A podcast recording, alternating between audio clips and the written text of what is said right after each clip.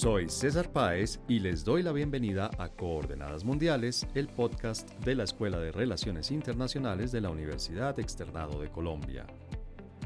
Las elecciones presidenciales en Argentina siguen dando sorpresas. A pesar de que las encuestas daban al excéntrico Javier Milei por seguro ganador de la primera vuelta, este obtuvo el segundo lugar a una distancia considerable de Sergio Massa, el ganador imprevisto. Al menos desde fuera de Argentina, parece difícil de entender que Massa, el actual ministro de Economía, haya obtenido la mayoría de los votos de unos ciudadanos que están asfixiados por una inflación de más del 138% anual, una de las mayores del mundo. Esta misma inflación, tan solo uno de los indicadores más visibles de una economía en problemas desde hace varios años, pareciera ser una de las explicaciones del éxito que ha tenido Javier Milei a lo largo de esta campaña.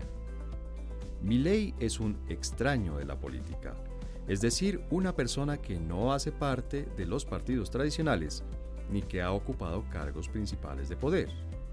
Una figura con un carisma particular, Milley ha hecho una campaña en la que ha llamado la atención por sus excentricidades, las cuales incluyen la propuesta de dolarizar la economía argentina, eliminar casi la mitad de los ministerios en ese país y también excentricidades de tipo personal, como presentarse con una motosierra o un disfraz de superhéroe a varias reuniones políticas y afirmar que se puede comunicar con una de sus mascotas fallecidas.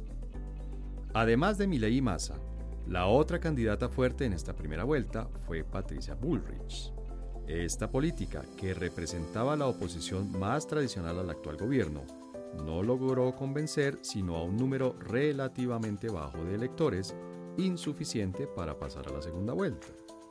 Tal vez por una campaña mal dirigida o por ser la candidata del expresidente Macri, cuyo gobierno tampoco logró mejorar la situación económica de las y los argentinos. Bullrich no logró capitalizar suficientemente el descontento popular y obtuvo el tercer lugar en las primarias. Sin embargo, dada la necesidad de una segunda vuelta, sí le otorgaron los votantes un capital electoral valioso para la definición de la presidencia. Dado el resultado de esta vuelta electoral, aún es muy difícil predecir quién puede ser el próximo presidente de la tercera economía más grande de América Latina, y es aún más difícil saber si esa persona logrará solucionar los problemas estructurales que la agobian. Para analizar la campaña electoral, el resultado de estas votaciones y lo que puede suceder de cara a la segunda vuelta, nos acompañan desde Argentina Elsa Lende Rosas, directora de la carrera de Ciencia Política de la Universidad de Buenos Aires, y Federico Merque, director de la Maestría en Política y Economía Internacionales. Y desde Colombia, Rodolfo Colalongo, docente e investigador de la Universidad Externado de Colombia.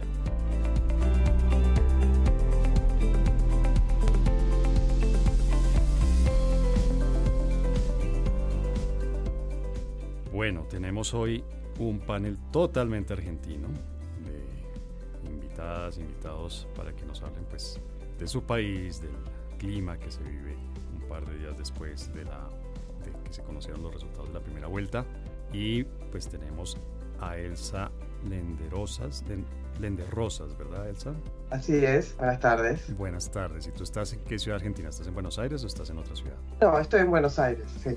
Bien, y está también Federico conectado desde Argentina. Hola Federico, ¿desde dónde estás tú? Hola, ¿cómo están? Eh, también en Buenos Aires, no en la ciudad, en capital, sino en la provincia. Ok, y finalmente tenemos a nuestro profesor, nuestro colega, mi colega, Rodolfo Colalongo, argentino, pero que está aquí en Colombia desde hace mucho, mucho tiempo. Trabaja aquí con nosotros en la Universidad Externado. Hola Rodolfo. ¿Cómo le va César, Elsa, Federico? Un placer participar en el panel del día de hoy. Bueno, les propongo que entremos en materia. Tuvimos la primera vuelta, pero pues obviamente para darle un poco de contexto, luego hablaremos por supuesto del resultado de, esas, de esa primera vuelta, pero para darle un poco de contexto a las personas que nos están escuchando, quisiera preguntarles, y, comienzo por ti, Elsa, ¿cómo llegan los tres candidatos? Es decir, ¿en qué, en qué estado? ¿Qué, qué decían las encuestas? ¿Cómo, ¿Qué tantas probabilidades tenían?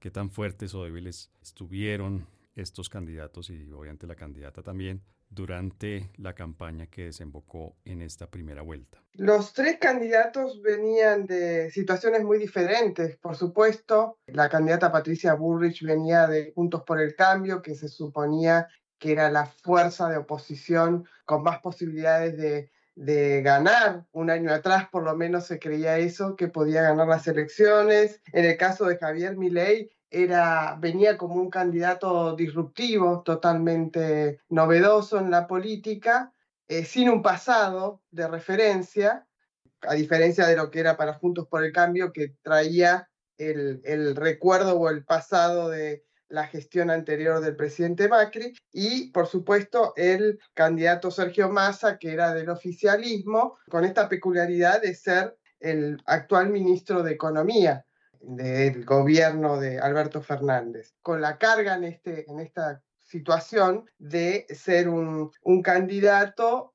que representa al gobierno y en la gestión de la economía, que era el aspecto más débil de este gobierno. Así que los tres se avisoraba un, un escenario de tercio, que fue lo que se confirmó en las PASO, y luego las elecciones del domingo que cambiaron un poco el, el sentido transfiguraron bastante el sentido de, de las elecciones y del, y del sistema claro. político, me parece en general. Federico, obviamente la persona que más llamó la atención por ser el, no sé, el más disruptivo es eh, Milei, el candidato Milei. Federico, obviamente la persona que más llamó la atención de estos tres candidatos, como nos recuerda Elsa, por disruptivo fue Milei. Pero qué tan normales, si se puede utilizar la expresión, qué tan tradicionales eran las otras dos personas, los otros dos candidatos. ¿Qué tan tradicionales eran Sergio Massa y Patricia Bullrich? ¿Me, ¿Me, estás preguntando? Sí, en el sentido de la política, es decir, qué tan profesionales de la política, qué tan larga era la trayectoria política de, de Massa y de, y de, Bullrich, y sobre todo en, a lo largo de la campaña, qué tanto se ciñeron, digamos, a un, a un libreto, a una estrategia de campaña electoral muy tradicional o intentaron de alguna manera hacerle contrapeso a Milei jugando en su propio campo y con su propio estilo. Claro, sí. Bueno, Sergio Massa y Patricia Bullrich claramente vienen de la política, son dos líderes que hace muchísimos años que están en, eh, involucrados en la política, en la acción política en diversos lados, han ocupado cargos en distintas oportunidades, de modo que ahí podemos hablar de, de políticos de profesión, ¿no? Y me parece que los dos intentaron reaccionar frente a un espacio político en donde las ideas de mi ley, que buscaron romper con la inercia de los debates políticos y económicos en la Argentina, generó un cimbronazo importante. Mi ley desplazó el eje de la conversación, empezó a hablar de liberalismo, empezó a normalizar algunas ideas vinculadas con la dolarización que parecían como un tema tabú en la Argentina. Eh, hubo un par de semanas en donde prácticamente no se discutía si convenía o no dolarizar, sino cómo se podía hacer esa dolarización, en donde se discutió si había que cerrar o no el Banco Central, en donde se discutió si eh, la venta de órganos eh, humanos era algo legítimo o no, en donde se discutieron cosas muy disparatadas. Entonces, me, me parece que ley tuvo la capacidad de imponer una agenda que era muy potente porque era disruptiva, y esto hizo que Massa y Bullrich tuvieran que estar reaccionando de alguna manera a eh, las ideas de ley. Y en definitiva lo que significó esto fue como una suerte de corrimiento del electorado que eh, estaría un poco más en el centro y se fue corriendo un poco más a la centro derecha, ¿no? ya sea en la expresión de Milei más a la derecha o en la expresión de Patricia Bullrich, pero incluso Sergio Massa buscó desprenderse de la pata más de centro izquierda de su propia coalición, que es el kirchnerismo. Recordemos que el gobierno actual es una coalición amplia que tenía varias, varias patas peronistas y de otros partidos políticos, en donde era fácil encontrar líderes más ubicados en el centro, más ubicados a la izquierda y más ubicados en la centro derecha, como es el propio Sergio Massa. Entonces me parece que en ese sentido todo el debate se fue desplazando hacia, hacia la derecha, pero claramente las ideas de Milley eran las más rupturistas y las más eh, originales, entre comillas, por no decir disparatadas. ¿no? Claro, y Rodolfo, de estas patas que nos menciona Federico y este análisis que él plantea, yo sacaría una conclusión y pues obviamente te pido el favor de que, nos digas si es una conclusión más, o menos errada. el, gran perdedor de estas, este, de estas elecciones fue el kirchnerismo, digamos, el hecho de que el candidato del oficialismo de alguna manera haya buscado diferenciarse del kirchnerismo, el hecho de que tuviéramos una candidata que obviamente no tiene nada que ver con el kirchnerismo, que es Patricia Bullrich, y como ustedes lo dicen, este Javier Milei, que es, bueno, es una categoría en sí mismo, uno podría decir que el kirchnerismo fue un perdedor de estas elecciones o el kirchnerismo como el peronismo tiene esta capacidad de reencarnar y resucitar que hemos visto pues en Argentina en los últimos, no sé, un buen número de años por lo menos. La verdad que es muy buena pregunta porque no lo había pensado si el kirchnerismo salió ganando, perdiendo, cuál fue su, su papel acá. Pero ahora que me lo preguntás, yo creo que no, que no salió perdiendo, que se adaptó a una coyuntura y aparte, de hecho, su candidato Axel Kichilov es del kirchnerismo y ganó y retuvo la provincia de Buenos Aires. Entonces, yo creo que acá, desde mi punto de vista, habían como tres grandes elecciones. Había una elección a nivel nacional que yo considero que decidió correrse, dejar que el resto de las fuerzas puedan aportar y puedan elegir a un candidato diferente a que el kirchnerismo quería. Pero por otro lado es como que dijo, yo me quedo, no es que yo me quedo, pero mi, mi preocupación central es la provincia de Buenos Aires, digamos. Creo que ahí es donde el kirchnerismo puso a funcionar todo su aparato político, ideológico, y le funcionó porque logró que Axel Kichilov se pueda consolidar nuevamente como gobernador de la provincia de Buenos Aires. Y por otro lado, si bien no me lo preguntaste, pero yo había dicho que para mí fueron tres grandes elecciones, creo que por otro lado el macrismo también se jugó por la ciudad de Buenos Aires para conservarla y casi lo logra en primera vuelta, digamos. Le faltaron nada. Claro. ¿Cómo? Perdón. ¿Llegó ya el 50%, no?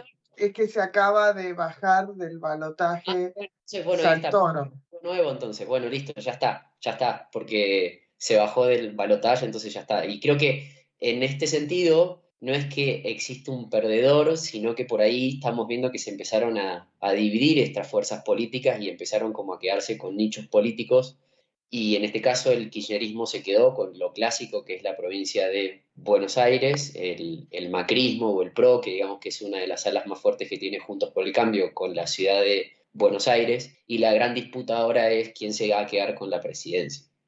Y en este sentido es, es lo que estamos eh, viendo ahora y es lo que se está jugando en una segunda vuelta con un nuevo actor. Como lo había dicho Federico y Elsa, creo que lo que vino a hacer ley acá es digamos, posicionarse entre dos fuerzas políticas tradicionales que ya habían gobernado el país y hacerlo de una manera disruptiva. Entonces cada uno jugó sus cartas y por ahora, en la primera vuelta, la carta más exitosa la jugó eh, perdón, Massa, logró quedarse con un triunfo, un triunfo que no se lo esperaba nadie, todo el mundo se esperaba de que existe una segunda vuelta entre Massa y Milei, pero quien, quien vence en la primera vuelta sea Milei por algunos puntos de diferencia. Y fue al revés, y aparte sacó casi 7 puntos, que la verdad es un porcentaje bastante alto.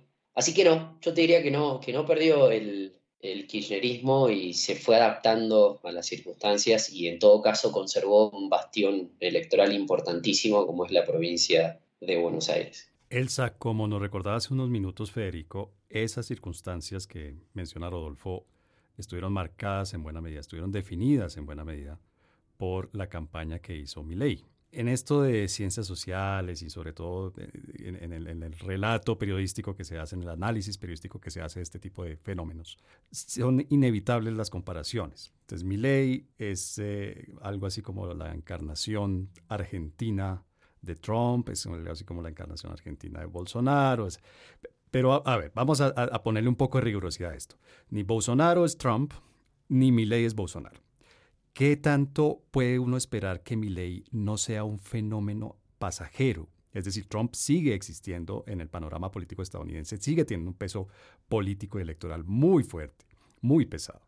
¿Qué, podría pasar con Milley? Yo sé que estamos haciendo un poco de ciencia ficción, de ciencia política ficción y adivinanzas, pero realmente Milley, ustedes que lo, que lo ven allí de cerca, que lo vieron de cerca, no sé si decir que lo sufrieron de cerca, ¿qué tanto es un fenómeno que simplemente lo que hizo fue eh, convertirse en un remesón para estas elecciones y tal vez dentro de un par de años Argentina y el resto de América Latina se habrán olvidado de, de Milei o Milei es el surgimiento de una tercera fuerza política en Argentina? Es muy importante lo que vos señalás, César, porque efectivamente no son fenómenos comparables. Milei no tiene, una no tiene un partido político fuerte, no tiene un, un partido político con una distribución territorial en nuestro país, en las provincias.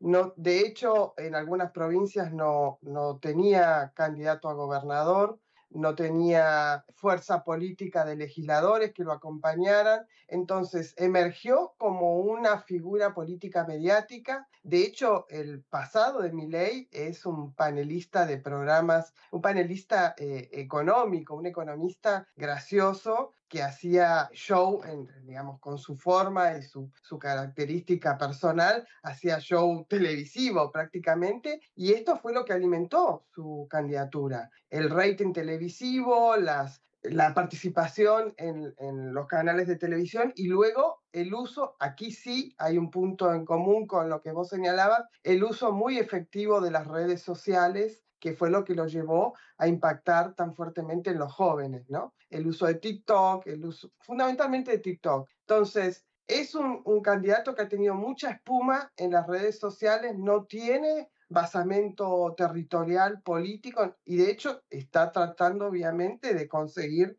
apoyo de las otras fuerzas políticas para alcanzar en el balotaje. Entonces, si no, obviamente, si no gana, eh, se queda ley si no gana la, la, presidencia, se queda con una representación parlamentaria exigua, no va a ser ni la primera minoría ni la segunda minoría, entonces se queda como un actor secundario. ¿no? Eh, si llegara a ganar, debería armar gobernabilidad, porque no tiene gobernadores, no tiene suficientes legisladores, diputados, no tiene suficientes senadores, debería armar verdaderamente una estructura de gobernabilidad. Y eso es lo que le está pidiendo a las otras fuerzas políticas, tratando de tentar a Juntos por el Cambio, tratando de tentar a un peronismo de la provincia de Córdoba, que es fuera del peronismo nacional. Entonces, esto es un poco lo que, lo que se plantea, me parece, a futuro para, para ¿no? Férico, con este panorama tan complejo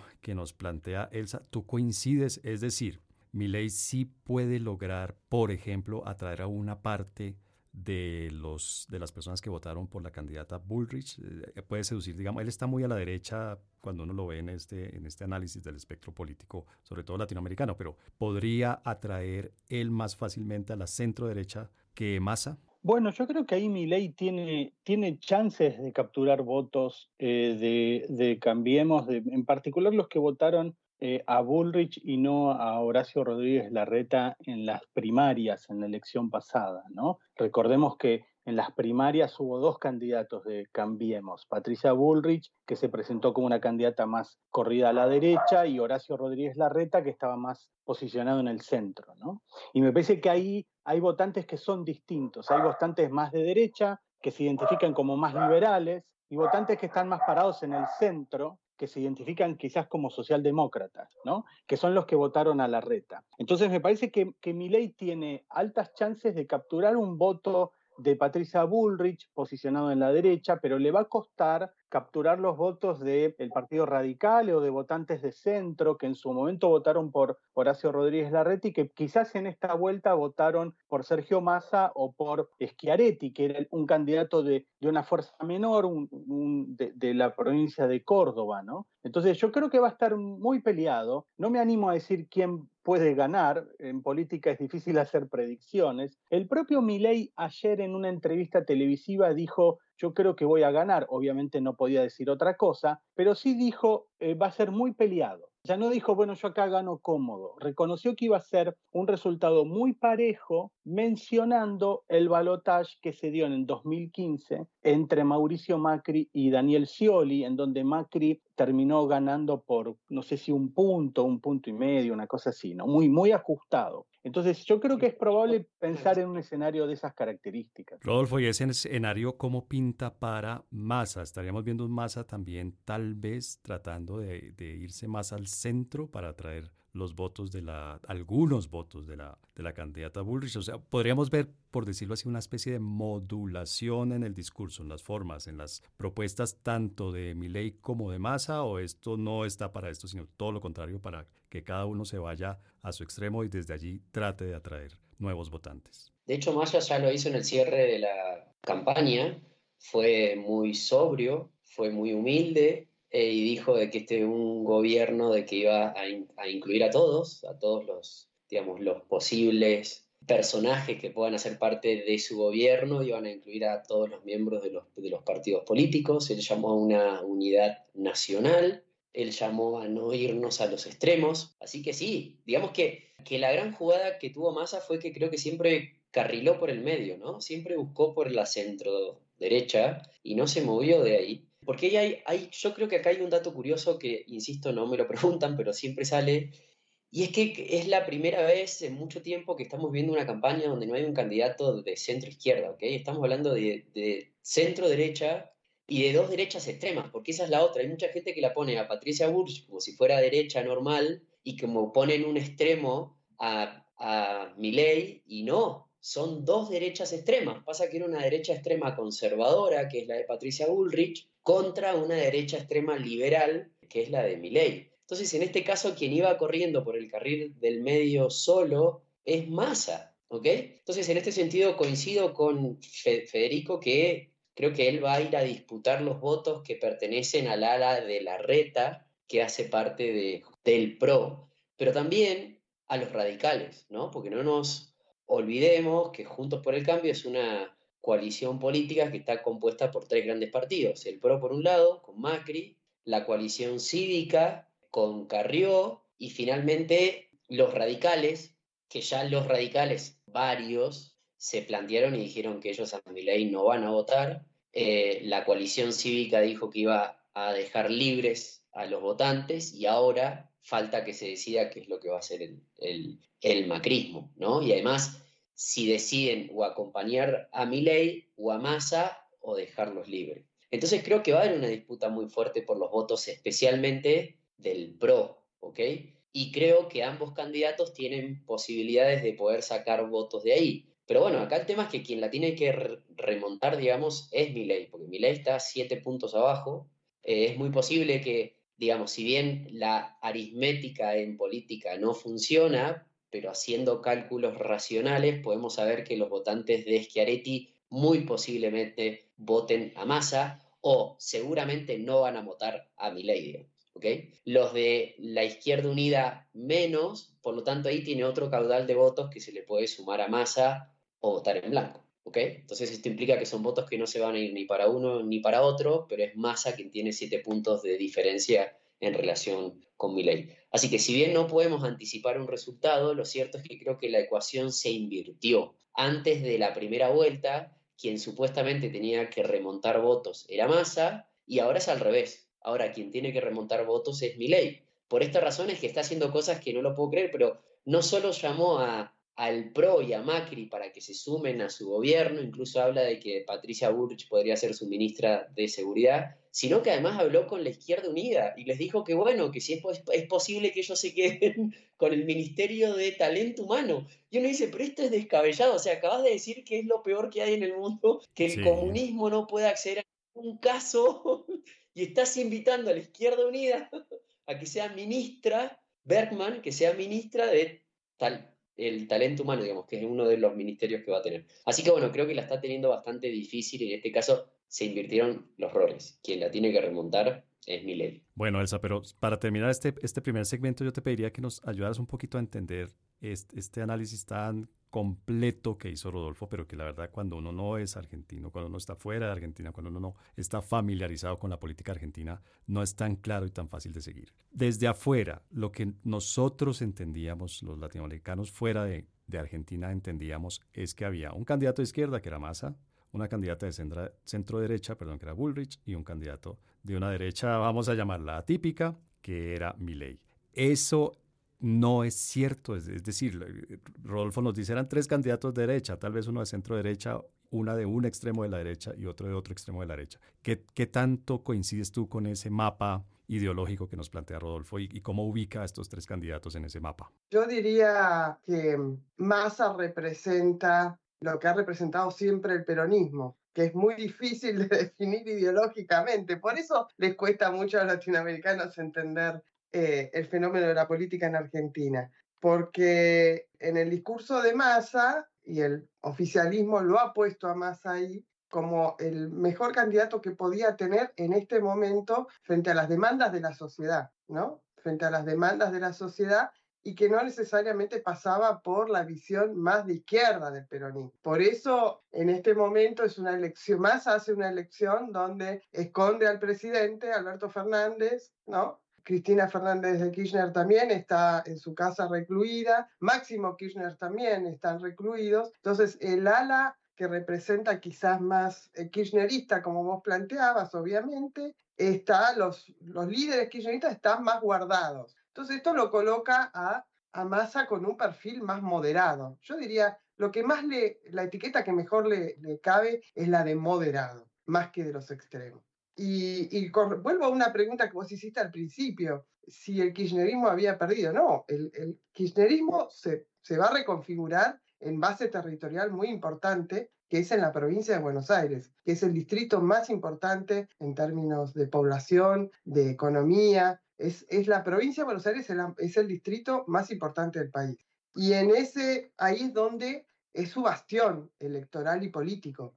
Y ahí ganó Axel Kisilov, que si bien tiene un perfil ahí un poquito, es, es un fruto de la designación de, Cristina Kirchner, toda su carrera política se la debe a Cristina Kirchner y es, es el que mejor lograba la transferencia de apoyos y de votos de Cristina a un tercero. Digamos, si no, si Cristina no competía, que es lo que sucedió, el, el candidato que mejor podía traer el voto de Cristina Kirchner era Axel Kicillof.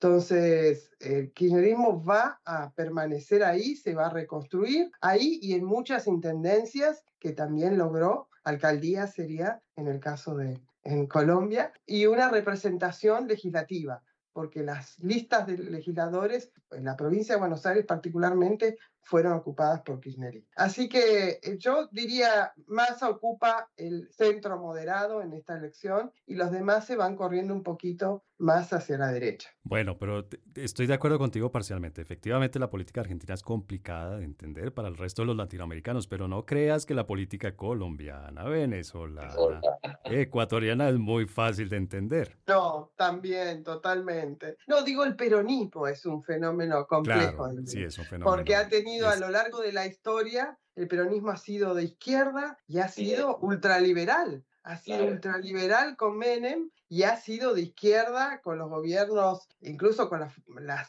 eh, alas políticas de izquierda, las organizaciones guerrilleras, y ha sido de centroizquierda con el kirchnerismo, entonces el peronismo más que la Argentina. Lo que, lo que pasa es que el peronismo marca ¿no? el sistema político. Claro, muy bien.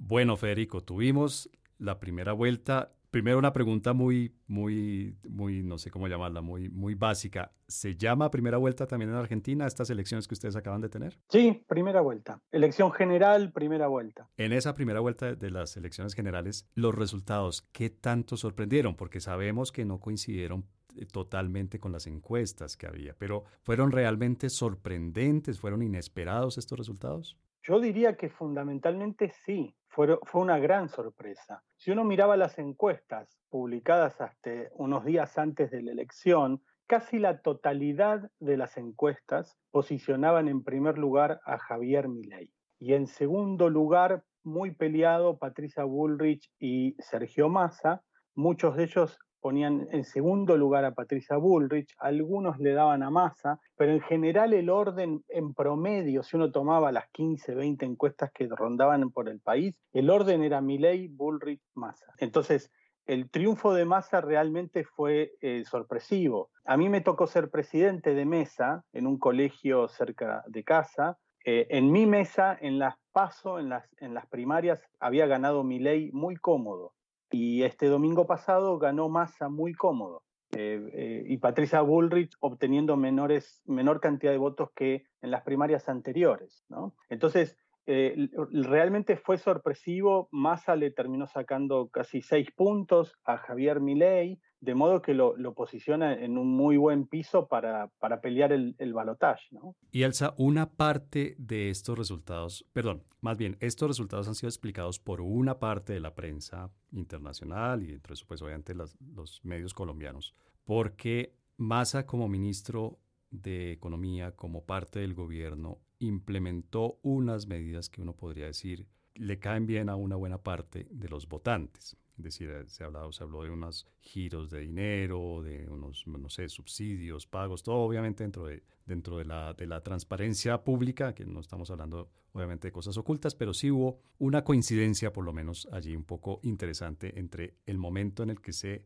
ejecutaron esas, esos, ese tipo de pagos, ese tipo de subsidios y las elecciones. ¿Qué tanto pudo eso haber inclinado la balanza en favor de Massa o qué tanto es ese mérito de Massa como candidato haber hecho una muy buena, una muy buena campaña y haber logrado dar esa sorpresa de la que nos hablaba Federico? Yo diría que sí, sin dudas. Yo explicaría el, el resultado en tres razones, que primero coincido que fue una sorpresa total el que más haya salido primero en esta, en esta primera vuelta, pero yo explicaría en tres razones. En primer lugar, por una oposición dividida.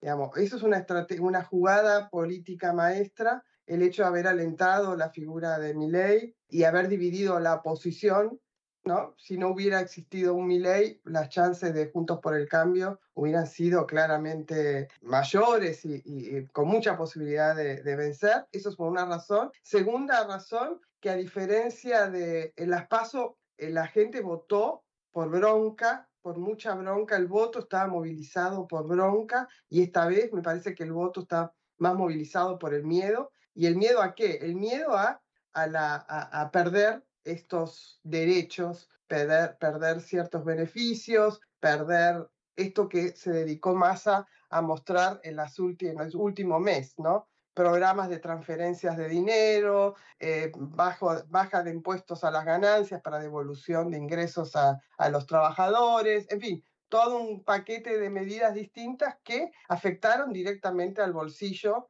de, de, los argentinos, ¿no? Y particularmente miedo de, sectores más vulnerables a que desaparezcan algunos beneficios, por ejemplo, subsidio a los transportes, ¿no? Al transporte. Eh, la última semana aparecían carteles en los medios de transporte, los trenes, por ejemplo, donde decía, esto es lo que usted paga, este es el, el, el boleto de masa, es tanto, el boleto de Milley y de Bullrich será tanto. ¿no? Era más del doble, era 10 veces más. Entonces, esto Sutil la campaña, ¿no? Esto obviamente fue, dicen los sindicatos de los ferrocarriles, se, se atribuyeron ellos, obviamente, esa medida, pero obviamente era algo parte de la campaña además. Entonces yo diría que esas tres cosas, miedo, división de la oposición y lo que acá le llaman plan platita, que es ponerle dinero en el bolsillo a la gente. Así que sí, sí, Coincido con eso. Tiene un nombre tierno esto de plan platita. Rodolfo, ¿qué, tan, ¿qué tanto tiene la culpa, qué tan responsable es mi ley de no haber tenido el resultado que pintaban, que pronosticaban, que proyectaban las encuestas? Es que es difícil, porque yo creo que mi ley lo que hizo fue sumarse desde una posición cómoda, porque era disruptivo por un lado, esto implicaba de que lo que él dijera o hiciese tenía la intención de impactar en lo que ya existía, ¿entendés? La idea venía justamente por ahí. Eh, segundo, no tenía absolutamente nada que perder, él tiene todo para ganar, todo. Así pierda, así pierda por varios puntos ahora, él tiene un montón. O sea, hace dos años no era nadie, no era ningún candidato político, era simplemente una persona que era habitualmente eh, llamada por los diferentes medios de comunicación y presentaba sus ideas y era súper histriónico y levantaba mucho el rating. Y hoy es candidato a presidente con serias posibilidades de, de ganar. Así que creo que él no tiene nada que perder. Ahora, creo que él organizó una campaña en función de estas ideas disruptivas y mal que mal le funcionó muy bien, ¿ok?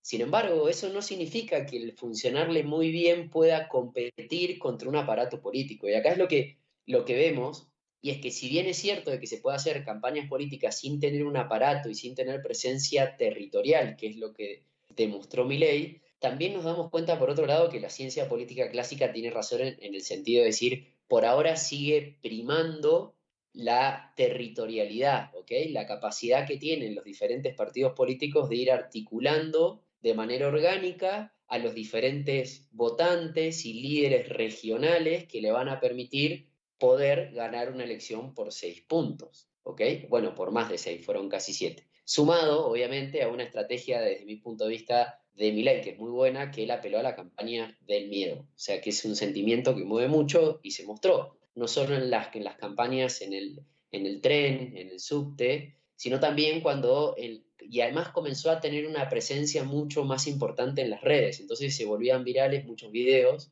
donde mostraban a Milei en su desfachatez diciendo que la dolarización, que la venta de órganos y lo repetían, ¿ok? Entonces creo que esto sí generó un impacto en el electorado que seguramente razonó y dijo, bueno, por acá no es el camino. Pero, y cierro con esto. Pero, Rodolfo, perdóname que te interrumpa, pero por como lo estás planteando, pareciera no ser muy difícil hacer una campaña política contra mi ley. Parece que él no, da, no sé, muchos, mucho material para hacer una, campaña. Exactamente, es que, es, es que no lo fue. De hecho, Mira, si nosotros vemos entre los, candidatos posibles que habían, el mejor candidato para enfrentarse a Massa era Milei, es clarísimo. O sea, con el que mayor probabilidades tiene de poder triunfar es frente a Milei, ¿ok? Por esta razón es que en el fondo los dos, cada vez que se juntaban en los debates, habían como un ataque directo entre los dos porque los dos se identificaban con que su mayor posibilidad de éxito estaba en ese rival político. Tanto para Milei como para Massa, los dos son esta conjunción política necesaria para que uno de los dos pueda tener chances de ser presidente. Seguramente, si hoy la candidata fuera Bullrich, tanto para Milley como para Massa hubiese sido un escenario mucho más complejo, muchísimo más complejo que el que tienen o el que identifican ellos, por lo menos. ¿ok?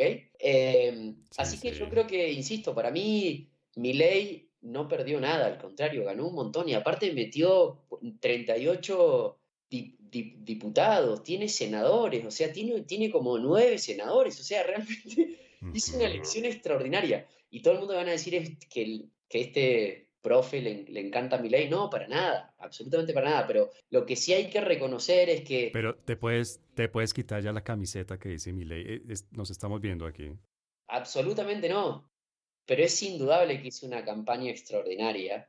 Y yo creo que las posibilidades que tiene Massa hoy en día las tiene gracias a mi ley. Eh, y creo que esto también es que hay que, digamos que por, el otro lado hay que decir, bueno, gracias ley por estar en una, segunda vuelta, porque realmente ser el de un oficialista que tiene 150% de inflación, que hizo las cosas muy mal y que además su principal candidato es el ministro de Economía y que haya ganado en una primera vuelta por siete puntos y dispute una segunda vuelta, Realmente es impensado. En otro escenario es impensado. Bueno, y a propósito de escenarios, Federico, ¿cómo pinta el escenario para la segunda vuelta, para el balotaje? Es decir, ¿cuáles crees tú que van a ser los temas de la campaña? ¿Van a ser eh, temas eminentemente económicos o en esta, en esta campaña hacia el balotaje vamos a ver otros temas internos argentinos que también van a tener protagonismo en los debates y en toda la publicidad y en toda la comunicación de campañas?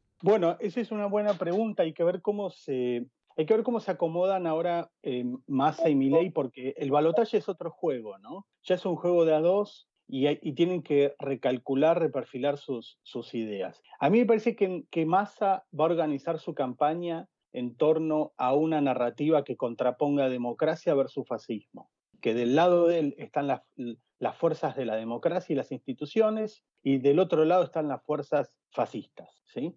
Y me parece que esa narrativa es muy potente y va a tratar de seducir y de capturar un voto radical, votos que fueron Schiaretti, los votos de la izquierda, ciertamente. ¿no? Y me parece que por otro lado, ley, su manera de abordarlo va a ser más bien un conflicto entre kirchnerismo y, anti, y antikirchnerismo. Él va a intentar colocar a Massa dentro de la órbita kirchnerista, va a decir no se dejen engañar, por este masa moderado, este masa dispuesto a abrirse y a flexibilizar. Masa es peronismo, peronismo es kirchnerismo. Entonces, todos los que no quieren más de kirchnerismo vengan conmigo, ¿no? Él va a apelar al voto, en la Argentina se le dice gorila, el voto eh, antiperonista, ¿no? Los gorilas se les llama así a los que... Gorila. A los que, sí, a los que, mm, a los que tienen un fuerte rechazo por el peronismo, ¿no? Entonces, él va a tratar de capturar ese, ese voto gorila. Ahora, lo interesante de mi ley, me parece que hay que ver cómo reacciona a este golpe, ¿no? Porque el domingo él tuvo un golpe. Mi ley fue, poder, fue potente y, y, sacó excelentes resultados en las primarias cuando su discurso era fundamentalmente económico y las cosas que proponían tenían que ver con la economía. Cuando él coloca la Digámoslo así, estaba, perdón que te interrumpa, pero digámoslo así, él estaba en su campo, en su tema, en donde él es fuerte, donde él es experto. Exactamente. Cuando él hablaba de economía, él le estaba recordando a los argentinos y a las argentinas, estamos mal y vamos mal, ¿no? Entonces, si querés cambiar definitivamente esta circunstancia, vota por mi partido. ¿Qué pasó eh, desde la, desde la primaria hasta esta primera vuelta? Pasaron dos cosas. Por un lado, las voces de su partido se multiplicaron, o sea, Milei dejó de ser el único que hablaba y empezaron a hablar otras voces de su partido, otros referentes políticos, otros referentes intelectuales, que empezaron a hablar no de economía, sino de política, desde un lugar absolutamente basado en la ignorancia, en el desconocimiento de cómo funciona un Estado, cómo se hacen leyes eh, y datos esenciales de la realidad social demográfica de la Argentina. ¿sí? Se ampliaron las voces y esas voces fueron muy disonantes. ¿sí? Unos días antes de, las elecciones últimas, en el cierre de campaña de Miley, su referente intelectual, un, intelectual argentino que se llama Alberto Venegas Lynch, propuso eh, con mucha fuerza romper relaciones con el Vaticano, en el caso de que Milei fuera presidente. Esto obviamente generó mucho malestar. Entonces, se multiplicaron las voces disonantes y empezaron a hablar de temas que estaban lejos de la economía. Y empezaron a alertar a mucha gente de que en lo político no son claras las credenciales democráticas que tiene Milley. Entonces, ahí, ahí me parece que hay una diferencia entre, entre Bullrich y Milley que ya no importa porque Bullrich quedó fuera del juego, ¿no? Pero me parece que, aunque los dos estaban en la derecha, me parece que el compromiso con la democracia era mucho más fuerte del lado de Bullrich que del lado de Milley. Milley no habla de democracia, Milley habla de libertad. Por supuesto, la libertad correlaciona con democracia, pero él básicamente tiene profundas dudas acerca de la eficiencia de un sistema democrático, ¿sí? Él cree que su tarea es liberar a la economía de la política. ¿sí? La política debería ocupar un lugar muy chiquitito y la economía debería ocupar un lugar enorme. Cuando digo economía no es solamente decisiones económicas, sino un razonamiento económico acerca de lo que es la vida en sociedad y de lo que es la buena vida en general en donde todo pueda ser sometido a las fuerzas del mercado y a una lógica de oferta y demanda y de incentivos y de precios. Por ejemplo, disponer libremente de tus hijos si así lo deseas porque son tu propiedad privada querés vender los hijos, eventualmente no tendría problema en que vos vendas a tus hijos. Esto que digo yo de no tus órganos, ¿verdad? O tus órganos. Habló, también, perdóname que te interrumpa, pero habló también de compra y venta libre de, de órganos humanos. Someter, sí, sí, someter los órganos a una lógica de mercado. Estos no son ejemplos que yo estoy colocando, son cosas que él dijo. Es una persona que en su fuero personal él sostiene que habla con sus perros, que se comunica con su perro fallecido. Uno de los trabajos académicos que él autorió em, eh, le agradeció en su nota al pie a su perro por ser fuente de inspiración para escribir el trabajo.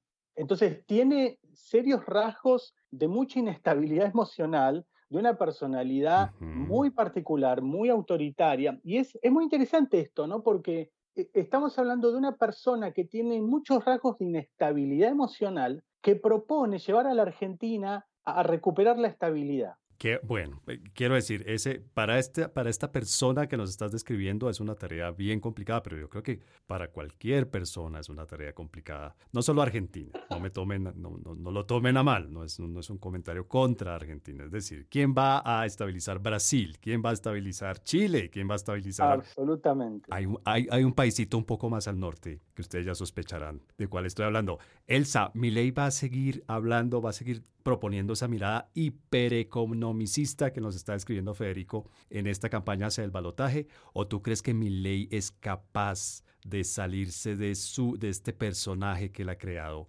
para plantear cosas de estadista y temas políticos y temas sociales más allá de esa mirada costo-beneficio. Eh, coincido plenamente con todo, suscribo todo lo que señaló Federico porque efectivamente fue así. Yo veo que el domingo a la noche, después de las elecciones, leyó un discurso, obviamente acusó el golpe de haber quedado segundo, leyó un discurso donde empezó a mostrarse un poco más moderado. ¿No? Empezó a mencionar la palabra república, jamás se había escuchado hablar de la palabra república. Comenzó a, darle la mano, felicitó obviamente a los candidatos de, de Juntos por el Cambio, empezó a mostrar un perfil más moderado. Yo creo que todo el asesoramiento de campaña que tiene lo va a llevar a que de acá al 19 de noviembre tiene que mostrarse más moderado, no apostar al, al extremo de, que, que, exploró antes de las PASO,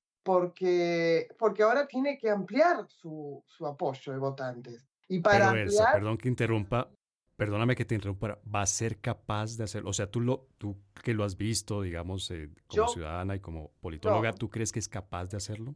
Yo creo que en, en, eso que van a tratar de pescar los dos, Massa y Milei, es mucho más capaz masa de captar ese amplio apoyo moderado eh, que Milei. Eh, y, y además tiene el otro desafío que es mostrarse, eh, justamente, no mostrar esa inestabilidad emocional, ese descontrol emocional.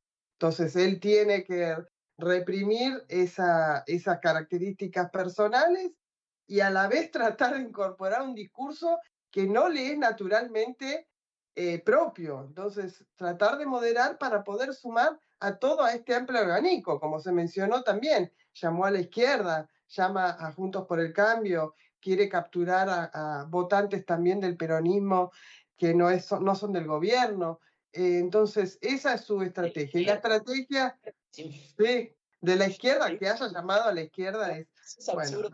es absurdo para que complemente lo, que vos habías dicho, para mí una de las ventajas que tuvo Milei es que era auténtico.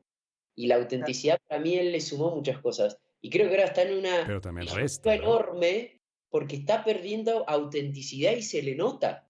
O sea, cuando él tiene que ser mucho más moderado, llamar al resto, vos te das cuenta que no es Milei.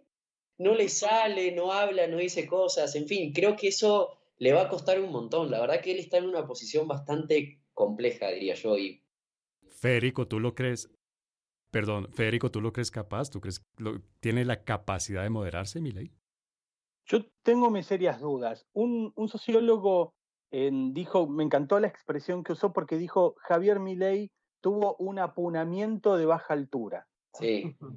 ¿No? Se apunó. Traducción, perdón. Traducción. apunarse, como, no sé cómo le llaman en Colombia, es el mal de altura, cuando estás en una altura. Que, ya, Soroche, yo creo que lo llamaríamos aquí Soroche. Mal de montaña o Soroche. Perfecto, bueno, tuvo, tuvo ese, ese, ese problema ley, ¿no? Y mm, eh, estaba leyendo acá, eh, hay un, un, economista hizo un conteo de palabras que utilizó ley el 13 de agosto y el 22 de octubre. El 13 de agosto fue el discurso después de las primarias y el 22 de octubre el, el discurso después de, de la primera ronda. Y en el primer discurso, después de las primarias, utilizó la palabra casta. Él hizo toda una narrativa muy potente contra la casta en la Argentina, que son los políticos profesionales, ¿no? Y él metía en la casta a todo el mundo menos a él y a su grupo más íntimo. Eh, el 13 de agosto usó la palabra casta cinco veces y el 22 de octubre una sola vez. Porque claro, ahora ahora tiene que invitar a la casta a formar parte de su gobierno, ¿no? Y después usó la palabra juntos, el 13 de agosto la palabra juntos la usó cero y el 22 de octubre la usó siete veces. Ahora juntos, juntos, juntos. Eh, usó la palabra liberal cinco veces el 13 de agosto y el 22 de octubre dos veces nada más. O sea, ya dejó un poco de lado credenciales eh, liberales. De modo que hay es, interesante cómo en las mismas palabras que uno enuncia vas mostrando que, te, que vas corriendo tu, tu relato, ¿no? Hay que ver qué capacidad tiene de pensar una nueva narrativa porque va a chocarse muy de lleno con los militantes más duros de mi ley que precisamente lo votaban por la pureza que señalaba Rodolfo, ¿no? O sea, yo te voté a vos para echar a estos tipos y ahora los estás invitando. Vos sos un oportunista, le van a decir. Le van a decir votantes que suelen ser oportunistas, ¿no? Claro. Claro. Bueno, pero les cuento que inevitablemente a cada uno de los análisis, de los argumentos, de las descripciones que ustedes hacen, se me viene a la cabeza un gobernante o un candidato de elecciones en otros países de América Latina. Es decir, este habla con un perro muerto, les cuento. Hay un presidente que habla con un expresidente muerto a que se le aparece como un pájaro. No sé si recuerdan ese episodio. Sí, y, milagro. hacia la segunda vuelta, hacia la segunda vuelta, yo creo que hace mucho tiempo en este país no habíamos visto una transformación tan incómoda, pero finalmente tan exitosa como la que tuvo Gustavo Petro cuando tuvo que enfrentarse a un candidato también absolutamente fuera del, del libreto. Pero bueno, si ustedes quieren saber quién, porque yo ya sé quién va a ganar el balotaje, entonces si quieren saber quién gana el balotaje, espérense un minutito, un minutito y vamos a la siguiente microsección de este podcast. Yo ya sé, yo ya sé, con todo lo que ustedes me dijeron, ya tengo el resultado clarísimo. La recomendación bibliográfica de Coordenadas Mundiales. Bueno, tenemos una sección aquí muy corta eh, para pedirles por favor a Elsa, a Federico y a Rodolfo que nos den una recomendación para que las personas que nos escuchan consulten, vean, oigan. Es decir, puede ser un libro, puede ser una revista, puede ser un portal de internet, puede ser una cuenta de alguna red social, una película, una serie, un podcast Además de coordenadas mundiales, por supuesto. Elsa, comienzo contigo. ¿Cuál sería la recomendación tuya para que la gente que está fuera de Argentina haga por lo menos el intento de entender la política argentina? Yo diría, recomendaría dos, dos películas. Una en 1985, donde se cuenta un hecho histórico para nuestro país, fundacional de la democracia, que es el juicio a las juntas militares. Y después eh, una serie más que una película, que es la del 2001, que cuenta la crisis de salida de, la convertibilidad, el modelo de convertibilidad de, nuestra moneda y cómo desarmó todo el sistema político y cómo obviamente dejó también patas para arriba a toda la sociedad. Así que ya que a la gente le gusta mucho ver eh, series y películas en las plataformas, eso es muy accesible y, se puede ver y, y refleja muy bien parte de la historia de nuestro país. Super, Elsa, mil gracias. Federico, ¿cuál sería tu recomendación? Yo tenía una de las películas de Elsa, em, así que voy a, cambiar, eh, de, voy a cambiar de rubro. Sí.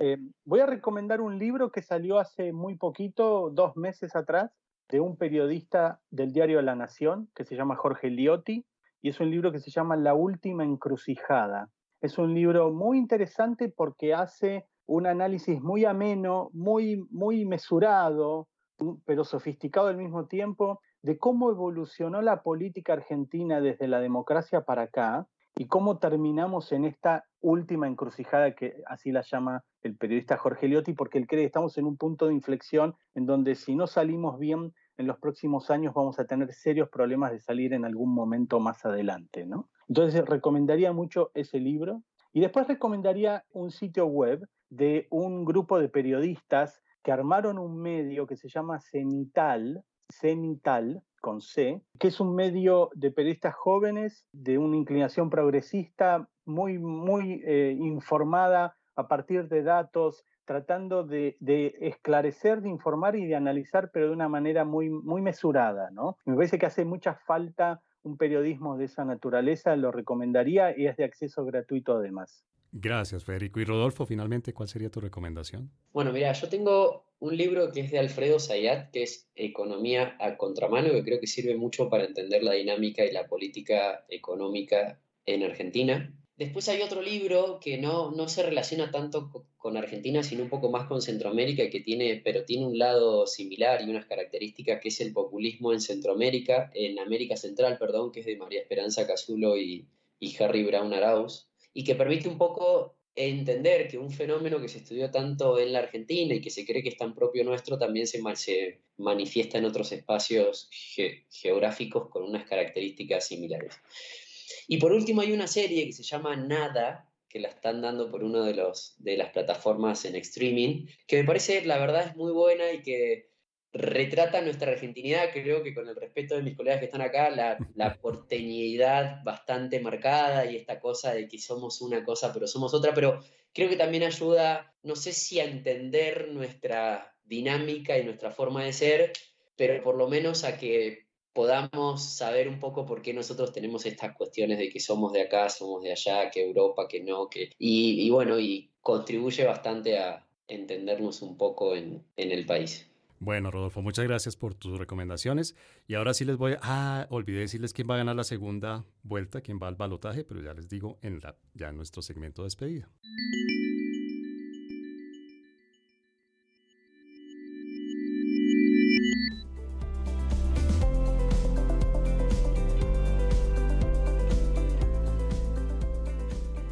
Pues ha sido un placer tener a Elsa, a Federico y a Rodolfo en Coordenadas Mundiales explicándonos este galimatías, este enredo, este, una, una expresión que no sé qué tan colombiana es, pero este bulto de anzuelos que es la política en hoy hablamos de la política argentina. Créanme que buena parte de lo que ustedes dijeron, cambiando los nombres de los partidos y de las personas, se puede utilizar para tratar de entender la política en la mayoría de los países de este continente. Pero de nuevo, Elsa, muchas, muchas gracias. Además, muchas gracias a haberte conectado porque pues sabemos que estás con un problema de salud que, que es bien incómodo precisamente para hablar. Pero Elsa, mil gracias por haberte conectado desde Buenos Aires. Muchas gracias, César, por la invitación a participar. Ha sido un gusto. Y Federico también, no desde la ciudad de Buenos Aires, sino desde la provincia de Buenos Aires. Federico, muchas gracias por haberte conectado y acompañarnos aquí en Coordenadas. Un gusto, un gusto participar.